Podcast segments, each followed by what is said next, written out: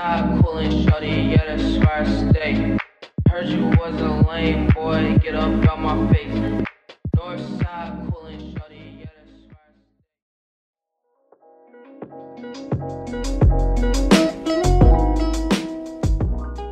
Esse é o podcast Tiradentes.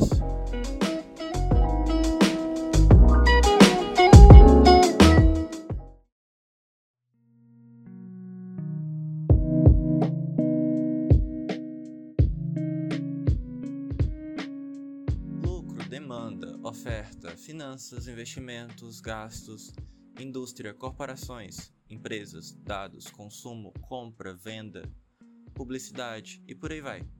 Todos esses são termos que sobrevoam a nossa mente quando a gente pensa em uma palavra: capitalismo.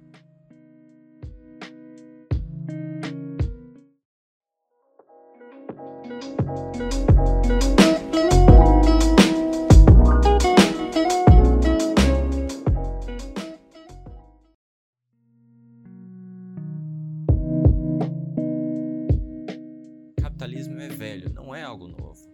Suas práticas de acumulação datam desde o período de transição do nomadismo para o sedentarismo. Ele se desenvolveu principalmente na época das grandes navegações.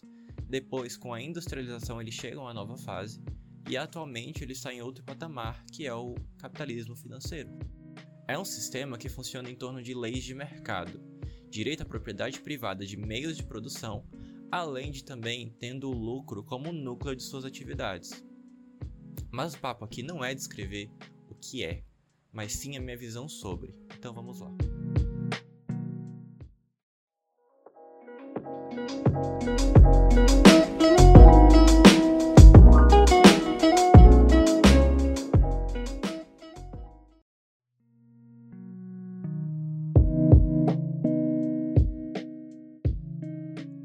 Capitalismo hoje em dia ele já passou de apenas um sistema econômico de organização da sociedade para como se fosse uma superestrutura que rege quase todas as áreas de atividade humana.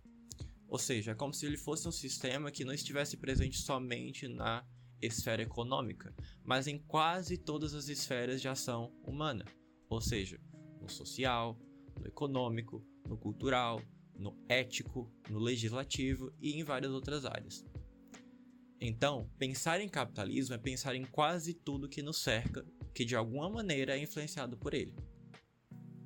Assim, é, a gente vê que todos os momentos de produção humana, ou seja, toda a cadeia de produção é, da humanidade, na minha opinião, sempre haverá problemas. E geralmente, há, e atualmente também, esses problemas eles são influenciados por quem? Pelo capitalismo.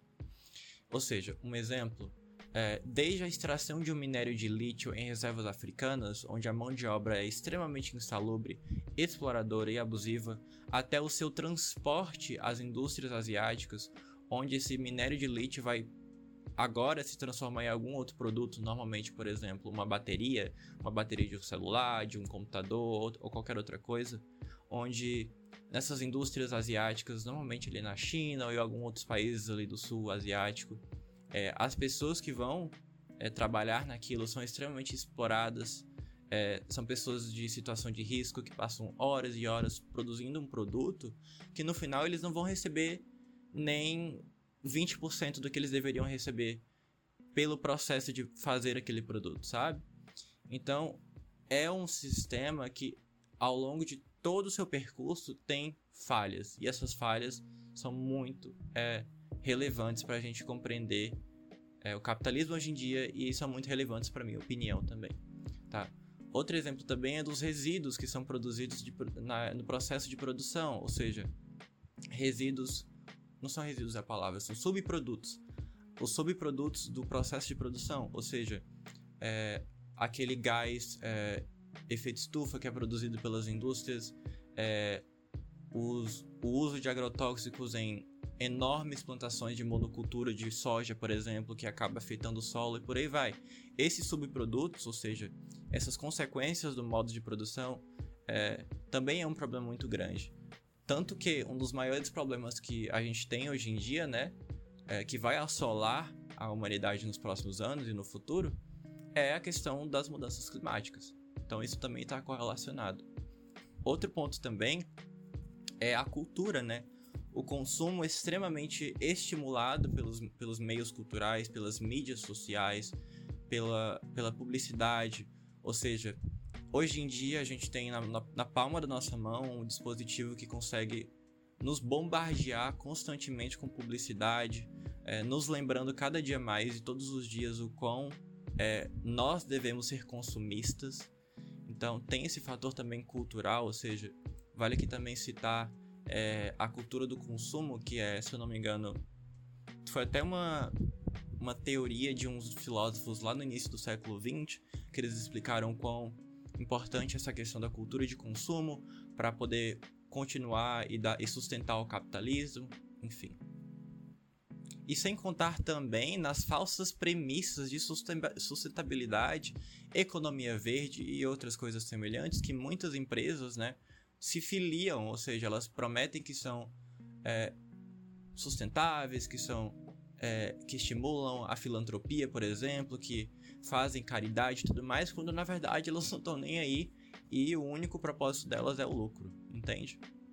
Em minha visão, pontos como esse, que não é nem sequer uma pontinha do iceberg do problema total, é um dos fatores que corrobora ainda mais para o meu argumento principal a respeito desse assunto, que é capitalismo é um sistema que, para as demandas do, do ser humano e da sociedade do futuro, tem que ser mudado ou até substituído. Eu não penso que exista um futuro viável à população mundial e principalmente ao proletariado, né, a população trabalhadora, que é a maioria da população, caso o nosso sistema atual persista. E eu espero que principalmente as próximas gerações, junto com a nossa geração atual, a mais nova, né, nós da nossa idade, é, consiga no futuro pelo menos realizar algum tipo de mudança nesse sistema que é tão prejudicial tanto de um ponto de vista ambiental e para o nosso planeta quanto do ponto de vista social e para a sociedade e para as pessoas de uma maneira geral.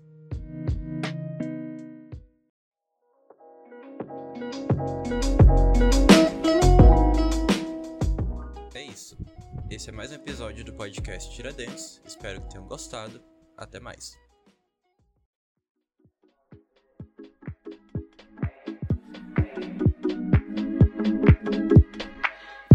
Northside coolin' shorty, yeah, that's where I stay. Heard you was a lame boy, get up.